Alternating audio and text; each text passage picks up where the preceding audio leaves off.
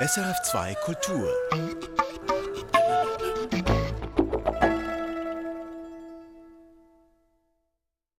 Er gehört sicher zu den berühmtesten Schriftstellern Kubas, jedenfalls hier in Europa, Leonardo Padura.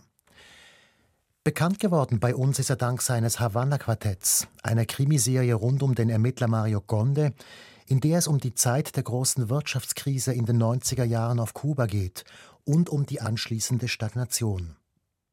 Und das ist nun auch das Thema in Paduras aktuellem Roman, wie Staub im Wind.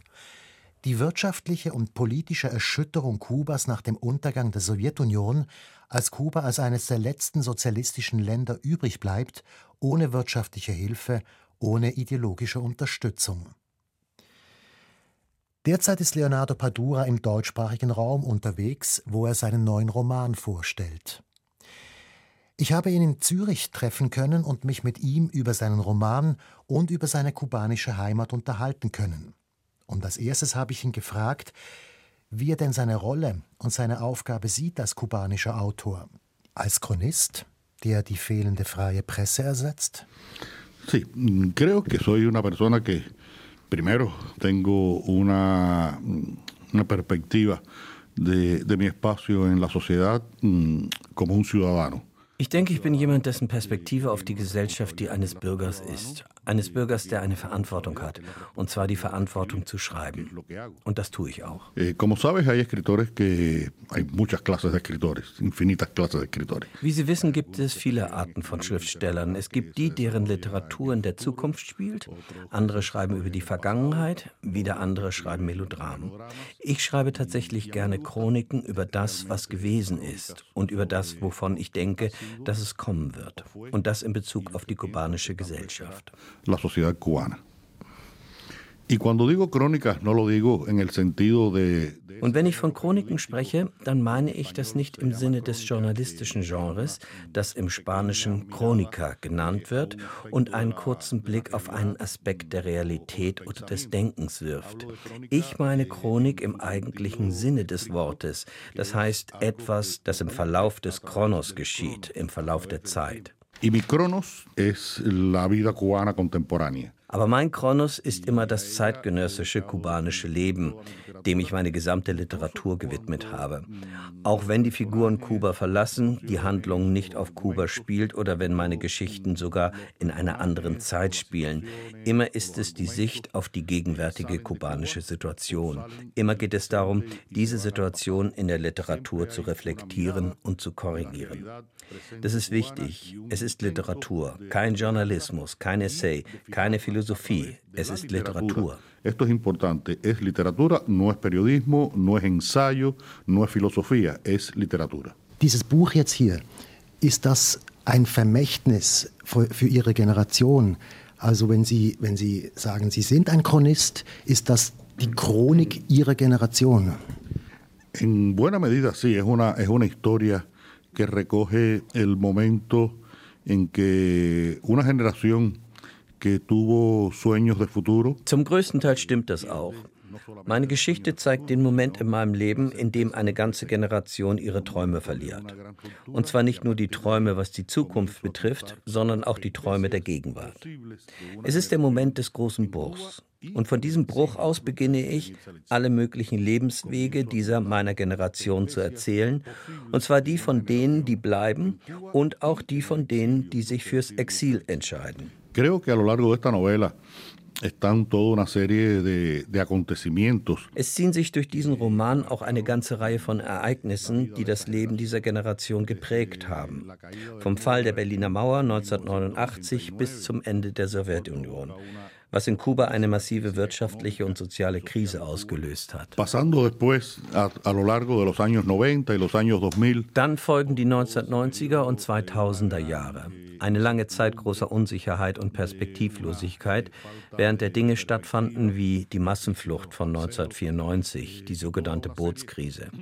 Oder eine ganze Reihe von Prozessen. Und das geht bis 2016, als Präsident Obama nach Kuba kommt. Das war der Punkt, an dem wir dachten, wir seien irgendwo angekommen. Und damit endet auch der Roman. Y a lo largo de todos esos años, bueno, se sigue ese proceso de, de desintegración. Und über all diese Jahre konnten wir das Wesen dieser Generation beobachten. Ihre Diaspora, ihr Weggehen. Aber auch die neuen Begegnungen, die sie erleben konnten außerhalb Kubas. Denn das ist mir genauso wichtig. Der Mensch ist selbst in den schwierigsten Momenten in der Lage, gute Dinge zu finden. Dinge, die ihm dabei helfen, weiterzuleben. Es gibt zum Beispiel eine Figur, die vollkommen allein gelassen wird. Und mitten in dieser Krise und mitten in dieser Einsamkeit trifft sie einen anderen Einzelgänger. Sie verlieben sich ineinander und sie findet trotz allem die Liebe ihres Lebens. Porque esas cosas también, de esas maneras, nos puede gratificar el, el destino también. Ist es eigentlich ein Zufall, dass Sie diese ganze Geschichte im gebildeten Milieu ansiedeln, dass es alles Leute sind, die gute Ausbildungen haben? Ich frage darum, weil ich mir vorstellen kann, dass für diese Leute das Exil wirklich eine Alternative ist oder sogar sehr viel dringender ist als für andere Leute. Creo que mm, para hacerle justicia a, a esa generación. Ich denke, um dieser Generation gerecht zu werden, muss ich etwas Wichtiges sagen. In meiner Generation haben die meisten Menschen eine Universitätsausbildung gemacht. Und so sind die Figuren in diesem Roman auch Ärzte, Architekten, Ingenieure, Physiker, Chemiker, Designer, so wie meine Freunde auch. Eh, y con esto no quiero eh, decir que ningún oficio eh, sea más importante o más digno que otro. Und damit meine ich nicht, dass die eine Berufsgruppe wichtiger oder wertvoller ist als die andere. Aber es ist dennoch so, dass für einen Maurer zum Beispiel soziopolitische Fragen weniger relevant sind. Ihm geht es darum, dass er Ziegel hat und dass er am Ende des Monats seinen Lohn bekommt. Für Akademiker hingegen ist es anders. Denn für Akademiker ist damals in den frühen 90er Jahren tatsächlich die ganze Zukunft weggebrochen. Und davon handelt der Roman. Y para que tengas una idea de cómo, de, de cómo se manifestaron estas frustraciones, te voy a contar una, una breve historia. Und um Ihnen eine Vorstellung davon zu geben, wie groß die Frustration gewesen ist, möchte ich Ihnen eine kurze Geschichte erzählen von einem Freund von mir. Er ist Physiotherapeut, ein Doktor der Physiotherapie zweiten Grades, was bei uns ein höherer akademischer Grad ist, und Autor von Büchern über Heilmethoden für Menschen, die nach einem Unfall behindert sind. Y este médico me decía eh, en los años 90, Dieser Arzt erzählte mir damals, dass Arzt zu sein im Grunde genommen sein Hobby ist. Sein eigentlicher Beruf ist es, nachts Taxi zu fahren. Er transportierte nämlich einige seiner ausländischen Patienten gleich selbst mit dem Auto und verdiente so in einer Nacht mehr als in einem ganzen Monat als Arzt. ganaba más manejando que un mes trabajando como médico. Leonardo Padura erzählt die Chronik seiner Generation anhand einer Gruppe von Freunden. Acht Leute sind das, Männer und Frauen, alles Akademiker, alle in Paduras Alter, also alle Vertreter jener ersten Generation, die im neuen Kuba unter Castro aufgewachsen ist und dieses auch mitgetragen hat, die aber dann, in dem Moment, wo die Krise einsetzt, etwa 30 ist und vor dem Nichts steht. Zentrum dieses Clans ist Clara, auch Santa Clara genannt, die Schutzheilige der Freundschaft. Sie wird bis zum Schluss auf Kuba bleiben und die Stellung halten. Einer der Gründe dafür ist das Haus in Fontanar, in dem sie aufgewachsen ist, in dem sie heute noch lebt und wo sich die Gruppe, der Clan, regelmäßig trifft. Hören wir eine kurze Passage aus dem Roman, in der dieses Haus beschrieben wird. In den ersten 20 Jahren ihres Lebens hatte Clara ihr Haus gehasst, um es in den darauffolgenden zehn Jahren als unvermeidliches Übel hinzunehmen. Eine Obsession war und blieb das Haus jedoch während der gesamten Zeit, und das änderte sich erst, als ihr Lebensentwurf bzw. die Vorstellung davon, die man ihr aufgedrängt hatte, ins Wanken geriet, wachsende Risse bekam und schließlich einzustürzen drohte. Und da wurde das treue und verlässliche Haus zu ihrer großen Zuflucht. Sie erkannte, wie ungefähr ihre Gefühle gewesen waren und wie sehr sie dieses Haus, ihr Haus, in Wirklichkeit doch liebte. Ihr Schneckenhaus, das sie zunächst als Flucht, dann als Segen mit sich herumschleppte, wie sie viele Jahre später zu ihrem Sohn Marcos sagen sollte. Ein erster Ausschnitt aus dem Roman Wie Staub im Wind des kubanischen Schriftstellers Leonardo Padura. In meinem Gespräch mit ihm in Zürich bleibe ich bei Clara und frage ihn nach der Funktion dieser Figur im Roman. Clara tiene un, un papel muy importante en esta novela y es ser Clara spielt eine sehr wichtige Rolle in diesem Roman und ist ein sehr zentraler Punkt. Sie ist wie die Sonne, um die sich die Planeten drehen. Das ist ihre Funktion. Los movimientos de Clara también se mueve, pero, pero son menos perceptibles que el del resto de los personajes que la rodean. Clara bewegt sich zwar auch, aber sehr viel weniger als die Figuren um sie herum.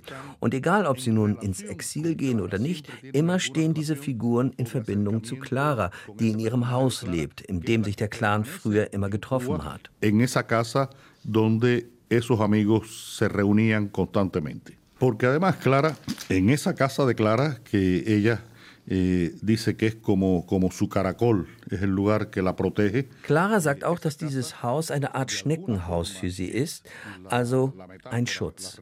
Und in gewisser Weise ist das auch eine Metapher für Kuba selbst, ein Bild für Kuba. Denn dieses Haus, das von seinem Ursprung her einen sehr starken Bezug zur Idee Kubas hat, leidet über die Jahre genauso sehr unter den Auswirkungen der Krise wie dieses Land. Y ese momento final de la novela en que Clara se queda sola. Und der letzte Moment des Romans, in dem Clara allein gelassen wird und nach Hause zurückkehrt und sagt, dass sie eine schreckliche Einsamkeit spürt, ist eine Art auszudrücken, was viele von uns empfinden. Wenn wir das Gefühl haben, dass die Menschen, die wir lieben, die Menschen, mit denen wir gelebt haben, uns verlassen. Und wir nicht wissen, wann sie zurückkehren werden und wann und ob und überhaupt es jemals wieder eine Beziehung zu ihnen geben wird. Y creo que la esencia de todo te la puedo decir en muy pocas palabras. Um es auf den Punkt zu bringen. Diejenigen, die ins Exil gehen, haben eine dramatische Beziehung zu ihrer Entscheidung, Kuba zu verlassen. Clara hat eine heroische Beziehung zu ihrer Entscheidung, auf Kuba zu bleiben. Heroica con su decisión de permanecer en Cuba. Es gibt eine zweite Frauenfigur in diesem Roman, Elisa. Und das ist das absolute Gegenteil zu Clara. Elisa ist extrovertiert, sie verschwindet auch im Verlauf des Romans. Das hat wiederum mit einer politischen Situation 1990 zu tun, mit Prozessen, die damals stattgefunden haben, aber auch mit einem Todesfall innerhalb der Gruppe, von dem man nicht weiß, ob es ein Mord oder ein Selbstmord gewesen ist. Ist das Verhältnis Elisa-Clara der eigentliche dramaturgische Motor dieses Romans. Sí, hay dos, hay dos motores en esta, en esta historia. Ja, es gibt zwei. Es gibt eigentlich zwei Motoren in dieser Geschichte. Und es ist auch wichtig, solche Motoren zu haben beim Schreiben. Denn schließlich versucht man einen Konflikt darzustellen und diesen Konflikt durch die Figuren zu entwickeln.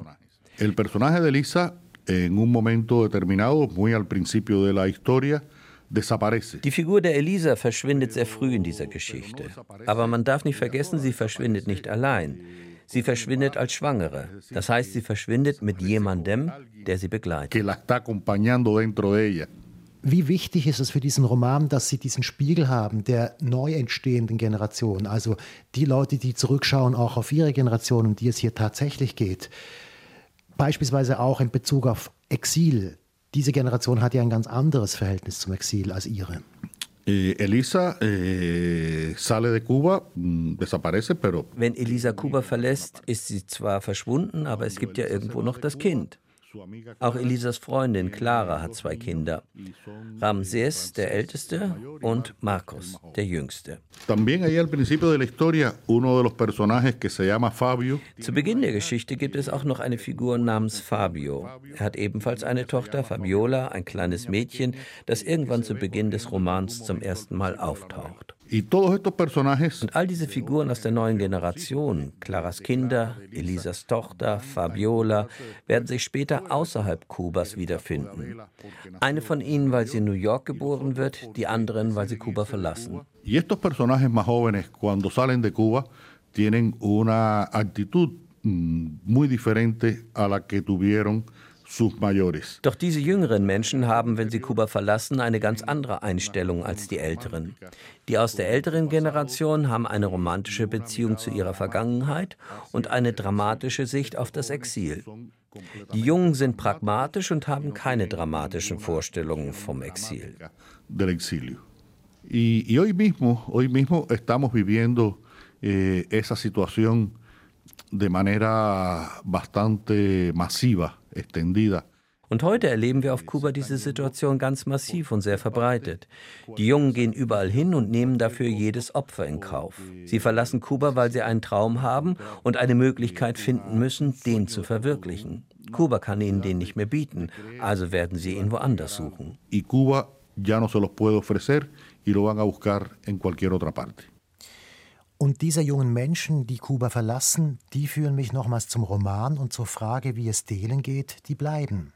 Clara zum Beispiel. Hören wir einen kurzen Ausschnitt aus dem Roman. Es ist der Moment, in dem auch Claras jüngster Sohn das Land verlässt. Nicht mehr per Boot und übers Meer wie in den 90er Jahren, sondern so wie heute das Exil beginnt. Am Flughafen. Komm, wir sehen zu, wie er abfliegt, sagte sie, als sie vor ihm stand. Ach, vergiss es, von hier aus gibt es nichts zu sehen. Die Passagiere steigen heutzutage durch eine Art Tunnel ein, erwiderte Bernardo, folgte ihr jedoch widerstrebend. Ich weiß aber, das Flugzeug kann man sehen, ich möchte zuschauen, wie es abhebt. Aber er ist doch längst drin, gleich geht's los, keine Sorge. Ich möchte es trotzdem sehen, verdammt, versetzte Clara aufgebracht und strebte weiter der Rampe entgegen, die zum Haupteingang des Flughafens hinabführte. Von dort aus konnte man die in diesem Teil des Außenbereichs postierten Flugzeuge beobachten. Wie zwei Salzsäulen standen sie Hand in Hand da und verfolgten, wie sich die Maschine in Bewegung setzte, die Landebahn ansteuerte, dort stehen blieb und auf die Starterlaubnis wartete. Wie ein ferngesteuertes Spielzeuggefährt setzte das Flugzeug sich dann erneut in Bewegung, entfernte sich bis ans hintere Ende der Piste, wo es einen Halbkreis vollzog. Wenig später, bereits im Abheben begriffen, tauchte es erneut vor ihnen auf und verschwand bald darauf zwischen den Wolken. Ich begreife bis heute nicht, wie diese Schrottteile fliegen können, sagte Bernardo. Clara nickte. Und ich begreife nicht, wie ich das alles überhaupt aushalte. Ich bin jetzt 54, aber ich habe das Gefühl, als wäre ich tausend Jahre alt. Lass uns gehen, Liebling. Ach, Bernardo, ich könnte laut losheulen. Ein zweiter Ausschnitt aus Leonardo Paduras Roman Wie Staub im Wind. In meinem Gespräch in Zürich frage ich Leonardo Padura nach dem Exil, respektive nach dem typisch kubanischen am Exil. Denn es fällt mir auf, dass die Figuren in seinem Roman zwar sehr unterschiedlich reagieren, aber alle sehr extrem. Keine besonders geschickte Frage wie sich herausstellt. Ich denke, dass man mir manchmal Fragen stellt, die auf eine Besonderheit von Kubanern abzielt oder darauf, dass sich Kubaner auf eine bestimmte Art und Weise verhalten, wenn sie ins Exil gehen. Und ich sage dann immer, dass jedes Exil eine Geschichte des Exils ist. No somos unos, unos exiliados especiales. Wir sind keine besonderen Exilanten. Auch wenn wir in Südflorida eine große Gemeinschaft von Kubanern gebildet haben, so haben wir das nicht erfunden. Die Juden tun das schon seit Jahrhunderten. Die Chinesen haben überall auf der Welt Chinatowns. Und Vito Corleone lebt in Little Italy in New York. Aber jede der Figuren in diesem Roman hat ihre eigene Reaktionsweise und ihren ganz persönlichen Blick auf das, was ihr von Kuba bleibt oder auf das, was sie in Bezug auf Kuba empfindet. Und so gibt es in meinem Roman auch einen Mediziner namens Dario, der sein Studium als Facharzt in Barcelona abschließt. Er heiratet eine Katalanin, ist finanziell und akademisch erfolgreich und beginnt, sich so weit wie möglich von seinem Leben in Kuba zu entfernen. Y, y ese personaje que, que se llega und diese Figur, die sich nun als der katalanischste aller Katalanen fühlt, setzt sich dann sogar für die Unabhängigkeit ein und spricht von der Madrider Regierung als einer Diktatur, die die Katalanen unterdrücken will. Am Ende des Romans erfahren wir, dass diese Figur sehr tiefe, sehr schmerzhafte Erfahrungen auf Kuba gemacht hat und dass das die Gründe dafür sind, dass er sich endgültig und vollständig von seinem Leben auf Kuba distanzieren will. Er hat eine dunkle Vergangenheit mit sehr viel Gewalt. Und das könnte ein Grund für seine Haltung sein.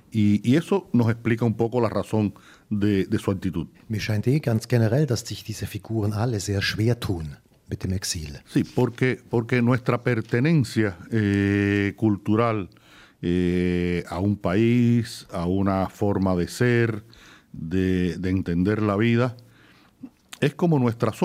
Ja, denn unsere kulturelle Zugehörigkeit zu einem Land, zu einer Art zu sein und das Leben zu verstehen, ist wie unser Schatten, der uns immer verfolgt. Und wenn jemand als Erwachsener auswandert, kann er dem, was er sein möchte, sehr nahe kommen. Aber er wird sich nie ganz von dem lösen, was er gewesen ist. Pero nunca se va a desprender totalmente de lo que fue. Die knapp 30 Jahre kubanischer Geschichte, die Leonardo Padura mit seinem Roman erzählt, haben einen dramatischen Anfang und einen langen Nachklang. Während andere ehemalige sozialistische Länder zu neuen Ufern aufbrechen, bleibt sich auf Kuba alles gleich. Selbst heute, nach dem Tod des Langzeitherrschers Fidel Castro und dem Abgang seines Bruders Raúl, herrscht immer noch dieselbe Partei mit derselben Ideologie. Der einzige Moment, in dem etwas Hoffnung aufkommt, ist die kurze Phase im Jahr 2016, die mit der Ankündigung der Wiederaufnahme von diplomatischen Beziehungen zwischen den USA und Kuba beginnt. Ich frage Leonardo Padura zum Schluss unseres Gesprächs, wie er diesen Moment der Hoffnung von heute aus betrachtet. Lo que pasa con esa esperanza eh, lo cuento en la novela que estoy terminando ahora. Was mit dieser Hoffnung passiert, erzähle ich in dem Roman, den ich gerade beendet habe. Eh, eh, Dieser neue Roman dreht sich um diese Zeit um 2016. Er beginnt kurz bevor Obama nach Kuba kommt. Dann kommen auch die Rolling Stones und Chanel macht eine furiose Modeschau. Es wird aber auch eine Folge von Fast and Furious in Havanna gedreht. empezó a haber un, una atmósfera, una atmósfera distinta. Und das war eine komplett neue Atmosphäre, eine ganz andere Atmosphäre. Die Kubaner konnten plötzlich raus, aber auch wieder rein. Das heißt, Kubaner gingen für ein Wochenende nach Miami, um ihre Verwandten und Bekannten zu besuchen. Andererseits kamen Kubaner aus Miami nach Kuba für ein Wochenende. Das Geld bewegte sich und es sah so aus, als könnten sich die Dinge verändern. Parecía que de pronto íbamos a empezar a vivir Es schien plötzlich, als seien wir ein ganz normales Land. Doch das hat wiederum auch dazu geführt, dass die kubanische Regierung Angst vor dieser Normalität bekommen hat. Angst, die Kontrolle zu verlieren. Y de pronto, enero del 2017, llega a la Casa Blanca el señor Donald Trump Und plötzlich im Januar 2017 passiert etwas ganz Neues. Ein gewisser Herr Trump zieht ins Weiße Haus ein und beginnt Maßnahmen gegen die kubanische Regierung zu ergreifen, was wiederum zu einer Schließung Kubas führt. Mm, Und schon sind wir wieder in die Zeit der aggressiven Rhetorik zurückgefallen, in die Zeit der schlechten Beziehungen zu den Vereinigten Staaten, wo alle Missstände bequem auf das Embargo abgeschoben werden können. Man muss allerdings auch sagen, dieses Embargo existiert. Es ist real. Es ist ein wirtschaftliches, finanzielles, akademisches und menschliches.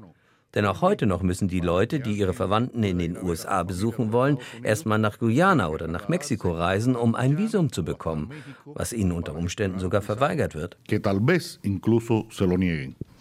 Haben Sie Hoffnung, dass sich das mal ändert in nächster Zukunft? Eh, Das würde ich mir wünschen. pero el gobierno de Biden no ha dado señales de que, de que vayan a cambiar la política hacia Cuba. Aber die Biden-Regierung zeigt keine Anzeichen dafür, dass sie ihre Politik gegenüber Kuba ändern wird. Y dentro de Cuba eh, tampoco hay señales de una eh, mayor apertura política y Und social. auch innerhalb Kubas gibt es keine Anzeichen für eine größere politische und soziale Offenheit. Letzte Frage. Was wünschen Sie sich für die Zukunft von Kuba? Mm, Siempre eh, es una pregunta que me han hecho muchas veces y siempre respondo de la misma manera. Diese Frage wird immer wieder gestellt und ich antworte auch immer auf die gleiche Weise. Ich möchte, dass der Arzt, der als Taxifahrer arbeiten muss, von seinem Gehalt als Arzt in Würde leben kann. Dass der Lehrer, der nach seinem Unterricht einige Schüler finden muss, um sie privat zu unterrichten, sein Gehalt mit seiner Arbeit verdienen kann. In Würde und dass alle Kubaner von ihrem Gehalt in Würde leben können. Mi mayor y más grande deseo. Das wäre mein größter Wunsch. Y que, y también, por supuesto, que, que nosotros los artistas Und natürlich auch, dass wir Künstler, Romanautoren, Maler, Filmemacher nicht immer von Freiheit reden müssen, die immer bedroht ist, wenn man das vergleicht zum Beispiel mit der Schweiz. In der Schweiz ist die Freiheit gegeben. Man muss nicht immer darüber reden. Und das wünsche ich mir auch für Kuba, denn unsere Freiheiten sind ständig bedroht und werden auch gerne zensiert. siempre están amenazadas eh, y a veces están censuradas. Bleibt die Frage, warum sich Kuba so schwer tut mit Veränderungen. Vielleicht gibt da der Roman eine Antwort. Es gibt dann nämlich eine Passage gegen Ende des Buches, als eine der Figuren am Tag der Ankündigung von Obamas Besuch gezeigt wird. Dieser Figur fällt auf, dass diese Ankündigung nicht etwa Anlass zur Freude ist, sondern Ursache für Streit. Hier der Ausschnitt. Ständig dieser gegenseitige Hass. Manchmal habe ich den Eindruck, uns Kubanern ist einfach nicht zu helfen, sagte Horatio nach diesem aufwühlenden Tag beim Zubettgehen zu Marissa. Und das war eigentlich schon immer so. Doch diesmal wollte er nicht zu alledem schweigen. Das hatte er in seinem Leben schon viel zu oft getan, auf Kuba und später auch außerhalb Kubas. Er war jetzt 56 und wollte in den Spiegel schauen können, ohne sich zu schämen. In den folgenden Tagen nutzte er alle ihm im Netz zur Verfügung stehenden Kanäle, um seine Meinung zu den Verhandlungen zu äußern, seine Freude über die Ankündigung der Wiederaufnahme der diplomatischen Beziehungen zu bekunden und um kurz vor der Abreise nach Spanien der Hoffnung Ausdruck zu verleihen, die der Kuba-Besuch Präsident Obamas und dessen dort gehaltener Rede in ihm geweckt hatten. Wie es offenbar nicht anders sein konnte, wurde Horatio daraufhin als Naivling oder Hurensohn, als geheimer Castro-Unterstützer oder aber CIA-Agent, als Kommunist wie auch als Anhänger einer Annexion Kubas durch die USA verunglimpft. Leute, die ihn offenbar kannten, aber anonym blieben, beschimpften ihn aufs Übelste und drohten ihm Prügel an. Weil er kubanischer Flüchtling war, hatte man ihm eine Professorenstelle an einer amerikanischen Universität zugestanden. Und nun erweise er sich als undankbarer vaterlandsloser Geselle. Aber er ließ sich nicht einschüchtern. Diesmal durfte er einfach nicht schweigen. Ein letzter Ausschnitt aus dem Roman Wie Staub im Wind von Leonardo Padura. Der Roman ist in der Übersetzung von Peter Kulzen beim Unionsverlag erschienen. Die Textausschnitte und die Zitate von Leonardo Padura hat Vincent Leitersdorf gelesen. Mein Name ist Michael Luisier. Erfahren Sie mehr über unsere Sendungen auf unserer Homepage srf.ch-kultur.